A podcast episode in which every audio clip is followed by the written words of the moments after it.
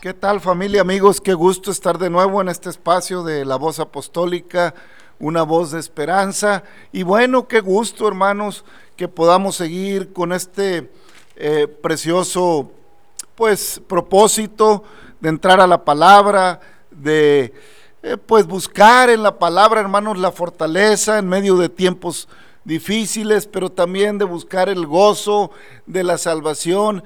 Y dice nuestro hermano Marino en el canto, me ha tocado. Y ahora sé que el Salvador salva, sana, viene por mí.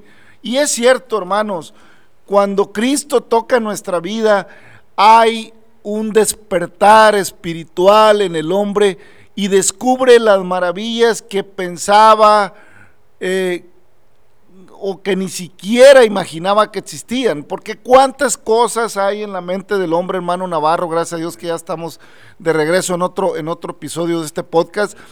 ¿Cuánta gente, hermano Navarro, vive en el mundo pues imaginando la eternidad de un modo, otros pensando que no hay eternidad, otros pensando que van a ser elefantes en otra vida, que antes fueron conejos o que fue, yo no sé, la gente imagina muchas cosas.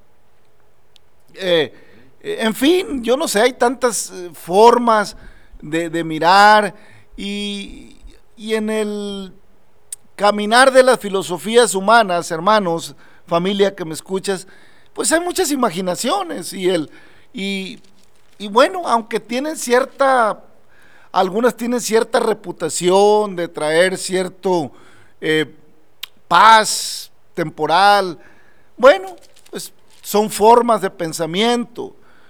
Pero hermanos, entre las historias que hay de tantas cosas, hay unas historias, hermano, o hay una historia que marca diferencia. Hay una historia que, que es muy distinta a, a lo que se cuenta a través de las fábulas, a través de la literatura y, de las filosofías humanas. La historia del pueblo de Israel. La historia de Moisés y su peregrinar en el cual estamos ahora metidos eh, en el libro de Éxodos. Y en general la historia de la creación, la historia que la Biblia cuenta.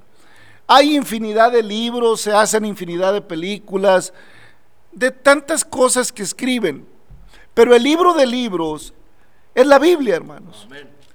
Y sabemos que Biblia significa libro o libros y que compo- compo- es compuesta por un conjunto de libros que ya lo dijimos en otra ocasión, que al final pues son 66 libros y que en este caso en la Biblia están reunidos eh, lo que le llamamos dos testamentos, el Antiguo Testamento y el Nuevo Testamento.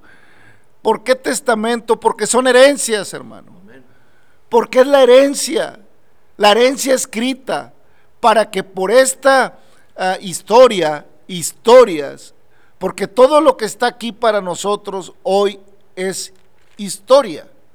Pero para, para Israel en su momento era profecía, era el futuro. Mucho de lo que está aquí, aquí ya se cumplió. Y le voy a decir algo, hermano. Lo que está por cumplirse para el que no es judío, para el que no es de Israel, es muy poco. Es muy poco. Porque para los gentiles, todos aquellos que no somos judíos, ya la mayoría de las cosas se cumplió.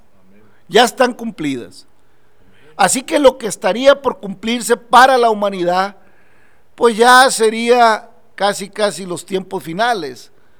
Que venga el Mesías, que venga Dios mismo sobre el monte de Israel, allá sobre, sobre Sión, y pelee la batalla, Armagedón que le llaman. Que pelee la batalla por Israel. Eso ya no es parte, familia, amigo, de la iglesia. Y los gentiles que vivan en ese tiempo ya no tendrán forma de abrigar la esperanza que abrigamos ahorita. Porque el Evangelio habrá cesado. Se habrá acabado la gracia que ahorita está derramada sobre la humanidad. Habrá cesado la gracia. Y entonces es tiempo de cumplimiento de aquello que un día empezó cuando Dios sacó a Abraham de Ur de los Caldeos. Se cumplirá todo lo que se le prometió a Abraham. Pero en esa parte del final, hermano, hasta donde alcanzamos a entender, ya no tenemos parte, ni usted, ni yo. Por eso, hermanos, será predicado el Evangelio hasta lo último de la tierra. Y por eso el Señor cuando le comenta a aquellos discípulos que se les empareja camino de Maús, que van muy tristes por las cosas que habían acontecido, y ellos ya querían ver la gloria de Dios prácticamente.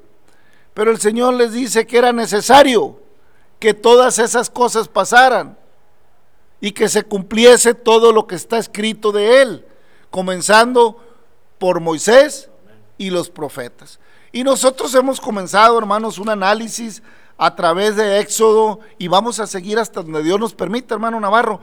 Y allá vamos con Moisés, eh, que ya vaya, eh, bueno, ahora sí ya tuvo ese encuentro con Dios, ya cuestionó a Dios ahí, oye Señor, que no podrás enviar a otro, ¿cómo se enviar a mí? Y oye, Señor, que yo soy tardo para hablar. Y oye, Señor, que el pueblo me va a preguntar. ¿Y con qué los voy a convencer? Y le da señales y le dice a Moisés, tú vas a ir, Moisés, yo estoy contigo. Y ya hablamos de la vara que tenía en su mano el episodio pasado. Y bueno, ya Moisés está convencido que tiene que ir.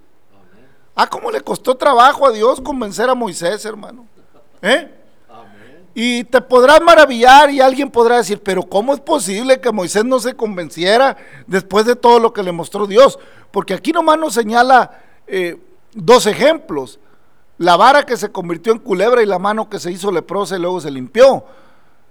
Pero no quiere decir que sean todas las señales, porque eh, más adelante leemos cuando llama a que vaya a encontrar a Moisés y también cuando le muestra al pueblo todas las señales que Dios le había mostrado. Así que pudieron haber sido otras más, porque nada más en Egipto mandó diez. Entonces, alguien pudiera decir, pero Moisés, ¿por qué no? ¿Por qué no? ¿Por qué tardaba? ¿Por qué le ponía tantos peros? ¿Y tú? ¿Y yo? ¿Cuántos peros le ponemos a Dios? ¿Cuántos? Y ya no es para ir a pelear nosotros eh, una liberación, ir a sacar ya no nos está llamando Dios para ser caudillos eh, contra un rey. No, ya esa batalla la peleó el Señor en la cruz y ganó. Ya el general de generales peleó la batalla en la cruz del Calvario. ¿Eh? Ya la peleó en el desierto 40 días y 40 noches en ayuno. Y el maligno vino a él y le dijo, anda, dile a las piedras que se conviertan en pan. Y le dijo el Señor, no solo de pan vivirá el hombre, sino de toda palabra que sale de la boca de Dios. O aviéntate y lo llevó ahí al pináculo y le ofreció lo que no era de él. Ten cuidado, hermano, porque el enemigo siempre te va a ofrecer lo que no es de él. Porque nada es de él. Él es mentiroso desde el principio, padre de mentira. Y le gusta ofrecer lo que no es de él. Y te anda ofreciendo. Así se lo ofreció allá Eva también, ya, anda ofreciendo cosas que no son de él. ¿eh? Así es el que tranza, así es el que mete fraude, el que hace cosas. Hermanos, pudiéramos decir que Moisés puso muchos peros, pero nosotros cuántos le hemos puesto al Evangelio para no venir a los pies de Cristo. Y eso es que nos está buscando para salvarnos. ¿eh? Porque dice el canto del hermano, salva, sana, viene por mí. Nos está buscando para salvarnos, para sanarnos y para luego venir por nosotros y escapar de la ira venidera. Porque viene la ira, se derraman las copas allá en Apocalipsis sobre las naciones. Viene la ira de Dios. Pero tú eres libre, familia, hermano, de creer la filosofía que tú quieras. Tú eres libre de creer lo que tú quieras creer. Pero la palabra de Dios es viva y es eficaz. ¿eh? Y es útil para enseñar, fiel y buena. Entonces, está Moisés, hermanos, allá en el capítulo 4, pues ya camino eh, va y habla con Jetro y ya Jetro lo encamina, le, le, da a su esposa. Y tal parece que hay un evento en el camino donde hay un encuentro más, pero ahora es con Séfora. Y Séfora reconoce pues el asunto de la circuncisión y circuncida su primogénito. Eh, probablemente era un asunto que, que, que, estaba ahí pendiente entre Séfora y Moisés. No vamos a meternos mucho en eso porque no tenemos mucho detalle aquí. Entonces, eh, pasa un asunto que aparentemente le aparece Jehová, entonces Séfora toma un pedernal afilado y cortó el prepucio de su hijo y lo echó a sus pies, diciendo, a la verdad tú me eres un esposo de sangre. Así lo dejó ir y ella le dijo, esposo de sangre a causa de la circuncisión. Jehová, y Jehová dijo a Aarón, ve a recibir a Moisés al desierto, y él fue, y lo encontró en el monte de Dios y lo besó. Quiere decir que pues lo encontró en Oreb. Entonces contó Moisés a Aarón todas las palabras que Jehová le enviaba y todas las señales que le había dado. Y fueron eh, Moisés y Aarón y reunieron a todos los ancianos de los hijos de Israel y habló Aarón acerca de todas las cosas que Jehová había hecho, dicho a Moisés e hizo las señales delante de los ojos del pueblo, y el pueblo creyó, y oyendo que Jehová había visitado a los hijos de Israel y que había visto su aflicción, se inclinaron y adoraron. Después en el capítulo 5 dice, después Moisés y Aarón entraron en la presencia de Faraón y le dijeron, Jehová el Dios de Israel dice así, deja ir a mi pueblo a celebrarme fiesta en el desierto. Y Faraón respondió, ¿quién es Jehová para que yo oiga su voz y deje ir a Israel? Yo no conozco a Jehová ni tampoco dejaré ir a Israel. Y ellos dijeron, el Dios de los hebreos nos ha encontrado, iremos pues ahora camino de tres días por el desierto y ofreceremos sacrificios a Jehová nuestro Dios para que no venga sobre nosotros con peste o espada. Entonces el rey de Egipto les dijo, Moisés y Aarón, ¿por qué hacéis cesar al pueblo de su trabajo? Volved a vuestras tareas. Dijo también Faraón, he aquí, el pueblo de la tierra es ahora mucho y vosotros les hacéis cesar de sus tareas. Y mandó Faraón aquel mismo día a los cuadrilleros del pueblo que lo, que lo tenían a su cargo y a sus capataces diciendo, he aquí, diciendo, de aquí en adelante no daréis paja al pueblo para hacer ladrillo, como hasta ahora. Vayan ellos y recojan por sí mismos la paja y les impondréis la misma tarea de ladrilleros que hacían antes y no les disminuiréis nada, porque están ociosos. Por eso se levantan la voz diciendo, vamos, y ofrezcamos sacrificios a Dios.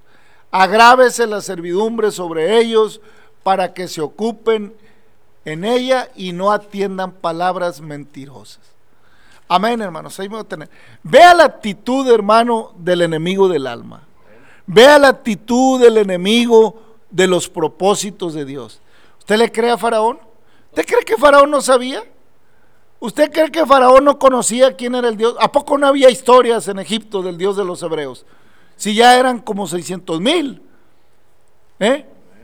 ¿A poco no había fiestas solemnes en Israel con todo y que se habían olvidado eh, de una adoración genuina hacia Dios? ¿Eh? Fíjese las similitudes, hermano. Fíjese, hermano Navarro, qué situación.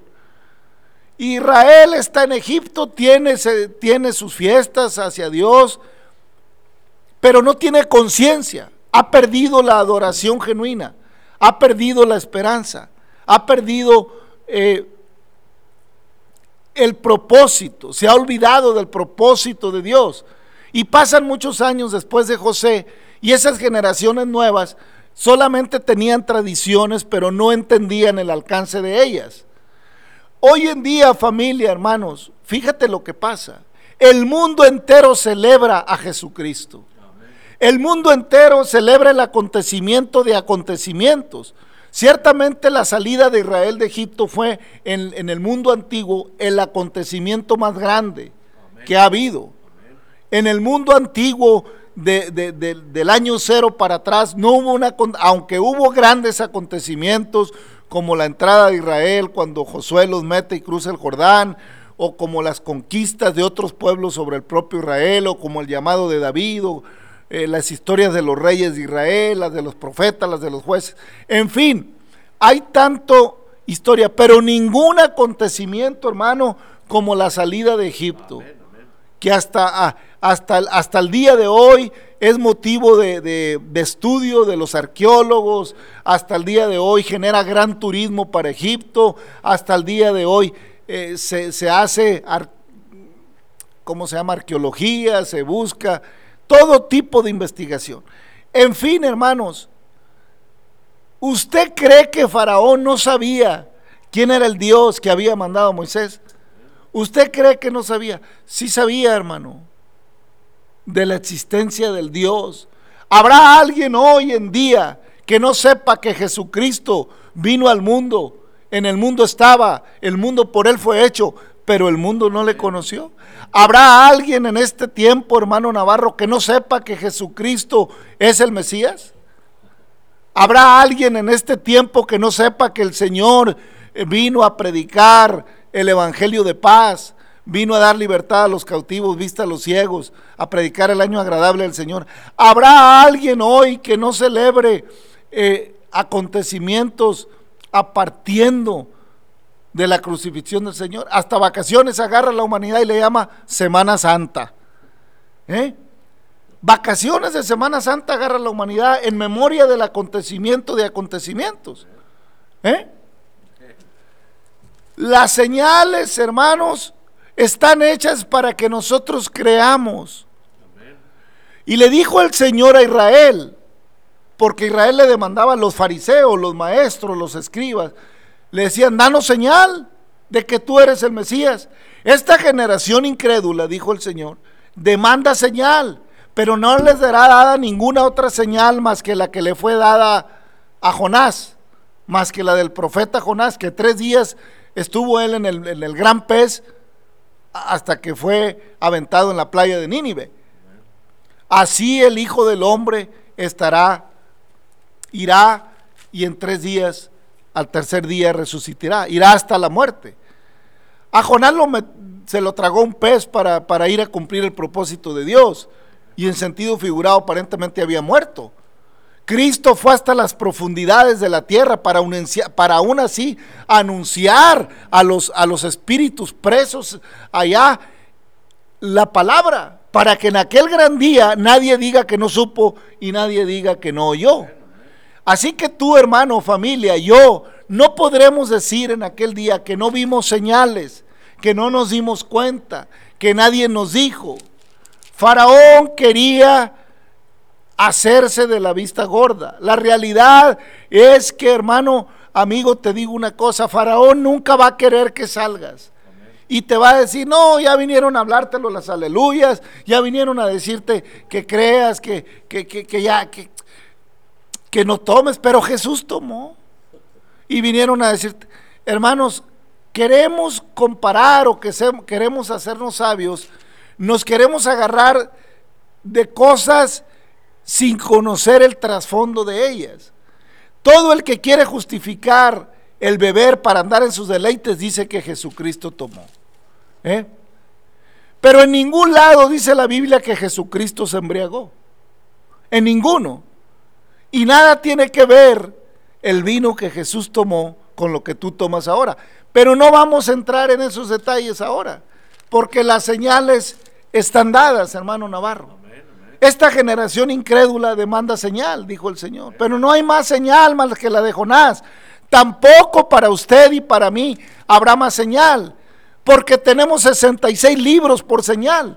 ¿Qué otra señal necesitas, hermano, amigo, que vas pasando por este podcast? Gracias por, por descargarlo. ¿Qué señal necesitas tú para saber que Cristo te ama? ¿Qué señal necesitas tú para saber que hay un Dios eterno? ¿Qué señal necesitas tú para saber que el Dios de la Biblia es el Dios de los cielos, el Dios de la creación? ¿Qué señal necesitas tú para saber que hay vida en una tierra nueva?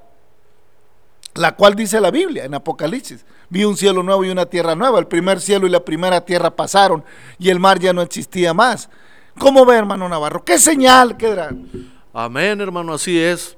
Pues gracias a Dios, querida persona que escucha, hermano, oyente. Así es, hermano. Desgraciadamente, el ser humano pierde el tiempo investigando, este, no con la Biblia, porque pues se le hace imposible, ¿verdad? Que sea real todo lo que todo lo que Dios nos muestra y no es nada para porque hizo más cosas, ¿verdad?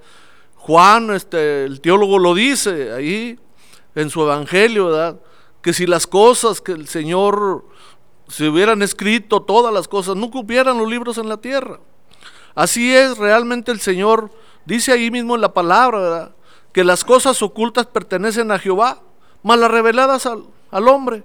Entonces nosotros tenemos que entender que Dios, si con esto poquito, querida persona, que pues que sabemos, ¿verdad? O que entendemos, ya creemos que ya no necesitamos a Dios. Pero mire, Así estábamos nosotros. A mí cuando me hablaban del Evangelio decía, ¿y por qué esto? ¿Y por qué aquello? Y a ver, ¿y esto? Y pues puras cosas personales mías. Pero todo era justificación para yo seguir en el pecado. Pero yo ya gracias a Dios estando en el camino de Dios me di cuenta, hermano, que, que por algo se le puso primero y segundo testamento. Y Dios me dio el entendimiento que con esas palabras de testamento y, me dio este ejemplo, que si yo tengo a mi papá y, en vida, mi papá pues tiene mucho dinero, muchas posesiones, y me dice en vida, mi hijo, cuando yo me muera, le voy a dejar esto y le voy a dejar aquello. Y cuando mi papá muere, pues yo no, no estoy presente. Pero cuando vengo y ya mi papá ya partió, y pues mis hermanos o mis familiares que estuvieron presentes me dicen que mi papá no me dejó nada. Entonces, ¿qué haría usted? Yo dije, bueno, pues muéstrame algo, muéstrame algo para saber que realmente no me dejó nada, porque en vida a mí me dijo que sí me iba a dejar. Y una vez que yo ya lo lea, si ahí en ese papel me dice que no me dejó nada, pues contento. Por eso es muy necesario, querido amigo, querida familia, que usted lea el testamento, que usted sepa lo que Dios nos ha dejado. Es una cosa maravillosa lo que Dios nos ha dejado. Porque aunque usted quiera comparar los deleites de este mundo, déjeme decirle que estamos limitados para entender que Él tiene mucho, mucho más que dar que nosotros que pedir. Así es que no limite a Dios. No diga que, que Dios no puede hacer esto, que Dios no puede hacer aquello. ¿Y por qué Moisés? No, no, véase a usted mismo. O sea, ¿cómo estoy yo delante de Dios? ¿Hasta dónde Dios me puso un límite para entender? Porque, pues a veces, si con poquito que entendemos, ya andamos mareados. Ahora, si supiéramos más cosas. Así es, hermano Navarro, así es. Es necesario, pues, hermano, que distingamos, que nos demos cuenta de las señales.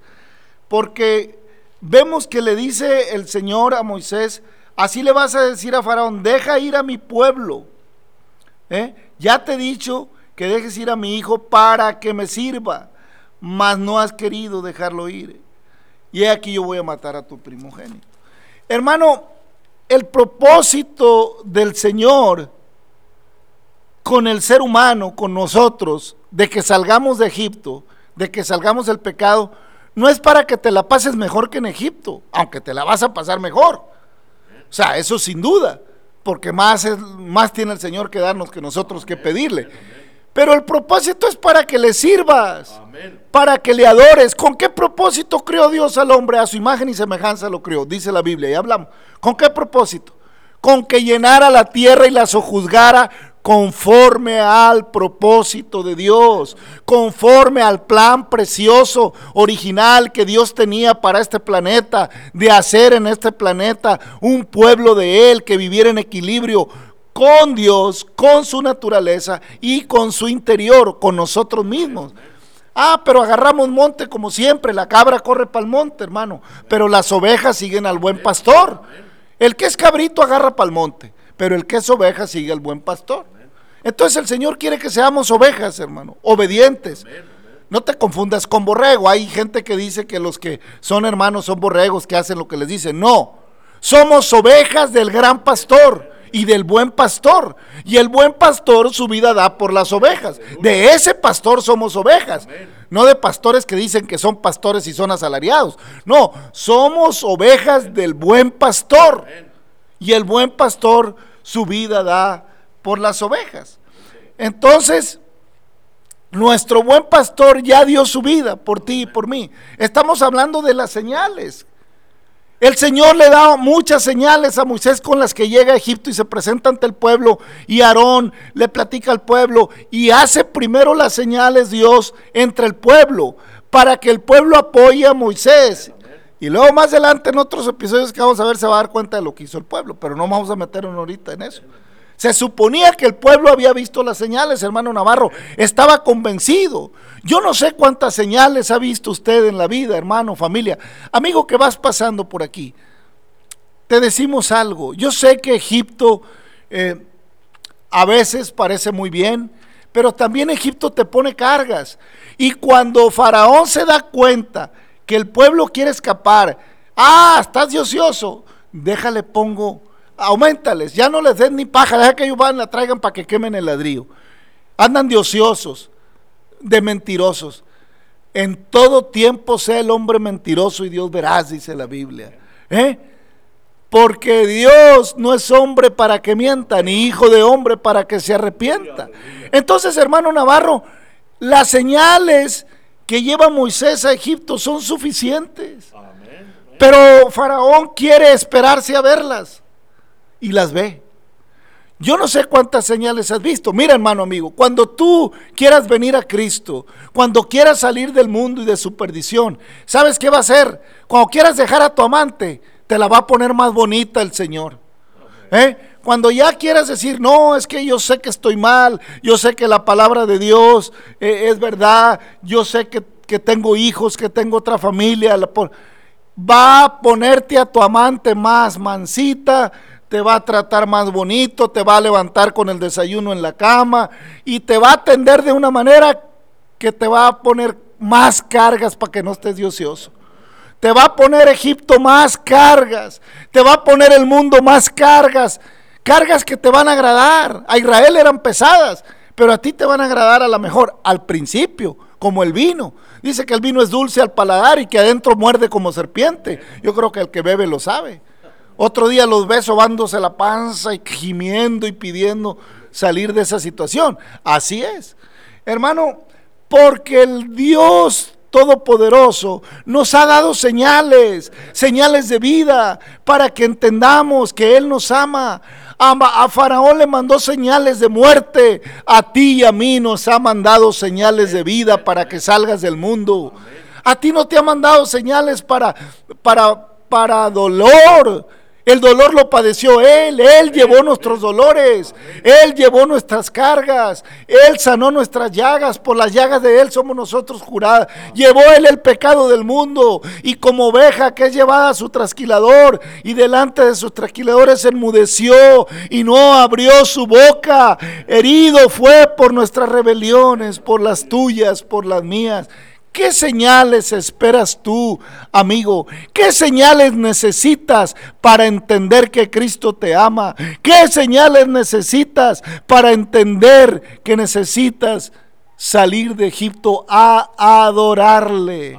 A servirle, a reconocerle como tu único y suficiente Salvador, a entender que no hay Dios como el Dios de Abraham, como el Dios de Isaac, a darte cuenta que Cristo te ama y que Él vino para que tengas vida y vida en abundancia, a darte cuenta que Él te quiere llevar a una tierra todavía mejor que la de Canaán. Y allá en Hebreos, hermanos, capítulo 8, nos menciona la palabra, el asunto de los pactos que mencionaba el hermano. Ahora bien, dice el capítulo 8 de Hebreos, versículo 1, el, el punto principal de lo que venimos diciendo es que tenemos tal sumo sacerdote el cual se sentó a la diestra del trono de la majestad en los cielos, ministro del santuario y de aquel verdadero tabernáculo que levantó el Señor y no el hombre porque todo sumo sacerdote es constituido para presentar ofrendas y sacrificios, por lo cual es necesario que también éste tenga algo que ofrecer. Así que si estuviese sobre la tierra ni siquiera sería sacerdote, habiendo aún sacerdotes que presentan las ofrendas según la ley, las cuales sirven a lo que es figura y sombra de las cosas celestiales, como se le advirtió a Moisés cuando iba a erigir el tabernáculo, el tabernáculo diciéndole, mira, haz todas las cosas conforme al modelo que se te ha mostrado en el monte. Pero ahora tanto mejor ministerio es el suyo, cuanto es mediador de un mejor pacto, establecido sobre mejores promesas. Porque si aquel primero hubiera sido sin defecto, ciertamente no se hubiera procurado lugar para el segundo. Porque reprendiéndolos, dice, he aquí vienen días, dice el Señor, en que estableceré con la casa de Israel y la casa de Judá un nuevo pacto, no como el pacto que hice con sus padres, el día que los tomé de la mano para sacarlos de la tierra de Egipto, porque ellos no permanecieron en mi pacto y yo me desentendí de ellos, dice el Señor, por lo cual este es el pacto que haré con la casa de Israel después de aquellos días, dice el Señor. Pondré mis leyes en la mente de ellos y sobre su corazón las escribiré y seré a ellos por Dios y ellos me serán a mí por pueblo. Y ninguno enseñará a su prójimo ni ninguno a su hermano diciendo, conoce al Señor, porque todos me conocerán desde el menor hasta el mayor de ellos, porque seré propicio a sus injusticias y nunca más me acordaré de sus pecados y de sus iniquidades. Así es Dios, hermano Navarro.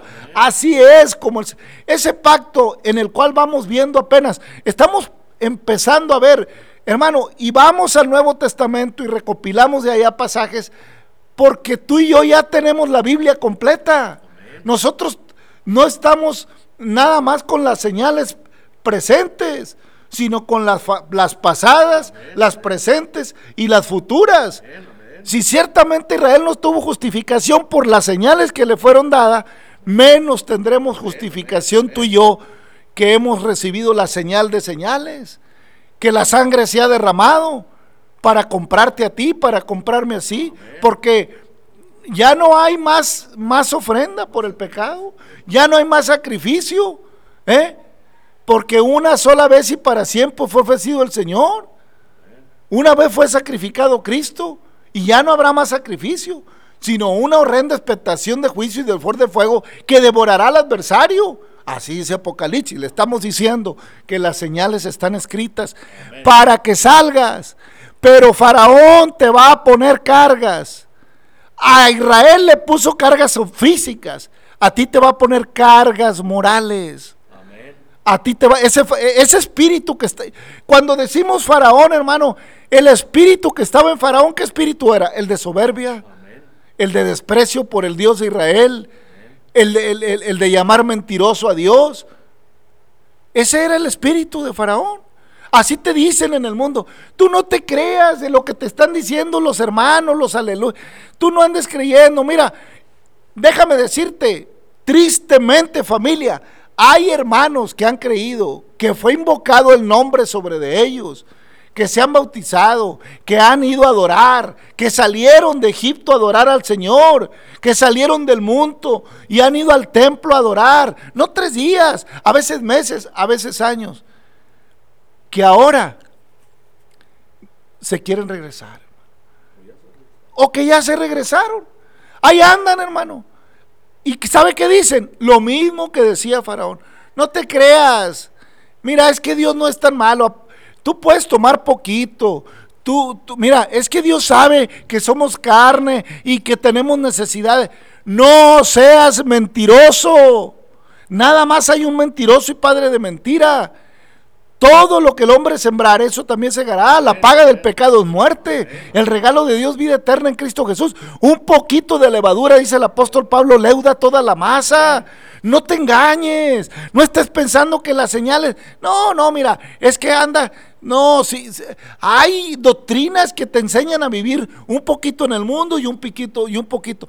Cuando Dios te manda señales para salir a adorarle, hay que salir a adorarle. No te puedes quedar. Cuando Dios te ha mandado una señal para que salgas de Egipto, para que salgas del mundo a adorarle, es adorarle, es a darle la gloria, es a darle la honra, es a darle la alabanza, es a cambiar este vestido de vergüenza en vestido de honra es andar en un vestido de adoración, de servicio, en una vida nueva, en una mente nueva, en un propósito de vida nueva, donde ya el propósito no es deleitarme y luego voy y le doy gracias a Dios porque me deleité en el mundo, sino que me deleito en Jehová. Deleítate a sí mismo en Jehová, deleítate tu corazón. Amén, hermano Navarro, hay que deleitarnos en el Señor. Amén, hermano. Luego, pues dice que Él concederá las peticiones del corazón. Así dice el salmista. Yo creo, hermano, que realmente el hombre, mientras no quiera reconocer que necesita de Dios, va a andar divagando.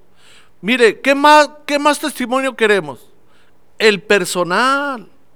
O sea, si Dios, si usted lo subestima y cree que Dios no puede hacer nada en usted, pues está subestimando a Dios.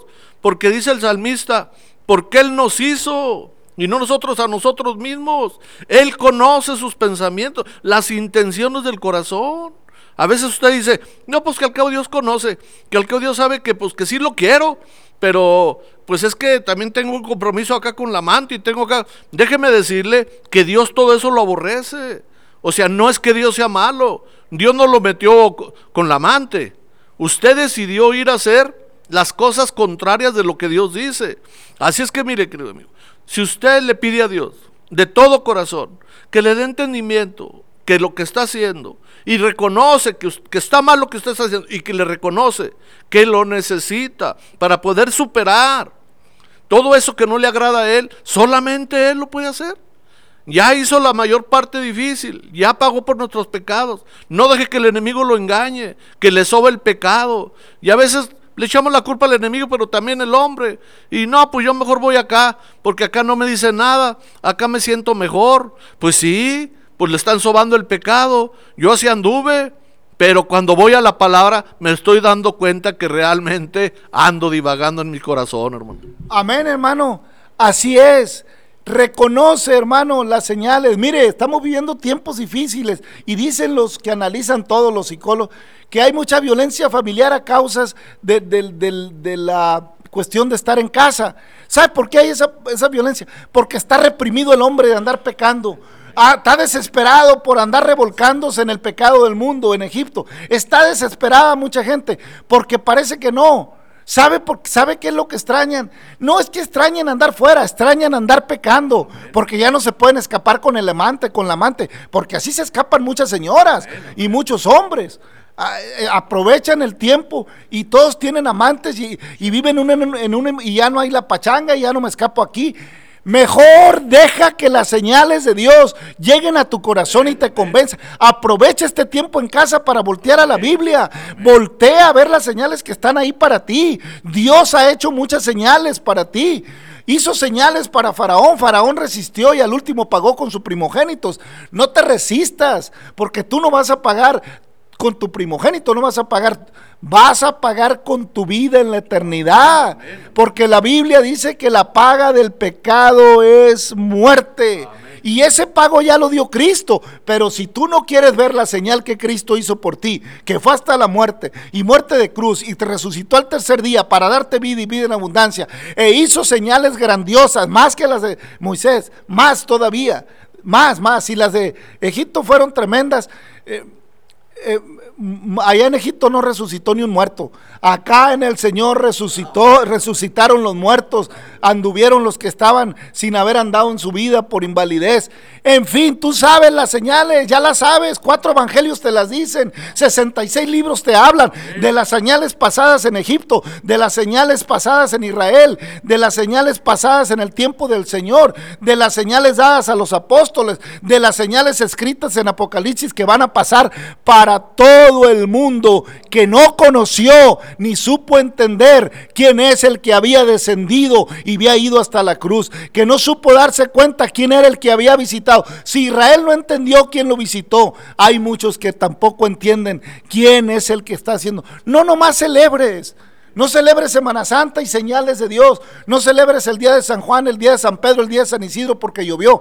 No, celebra que Cristo pagó el precio de tu pecado, de mi pecado, para que tengas vida y vida en abundancia y sal de Egipto para adorar, para alabar, para darle la gloria y la honra y no para andar en tus propios pensamientos, como muchos salieron a querer seguir en Egipto, como quiso seguir el pueblo pero Dios dice, dame, hijo mío, tu corazón y yo te voy a enseñar cosas grandes que tú no conoces. Por eso se vino el nuevo pacto, porque no permanecieron en el primero los que tuvieron ese pacto. Ahora tenemos uno que se escribe en el corazón. Padre, en el nombre de Jesucristo te damos gracias por cada oyente. Escribe en sus corazones este nuevo pacto. Dale señales, eh, que las señales que tú has dado a través de tu Hijo los convenzan y no se resistan para que tengan vida y vida en abundancia. Te lo rogamos en el nombre de nuestro Salvador Jesucristo. Dios les bendiga familia, amigos. Hasta la próxima.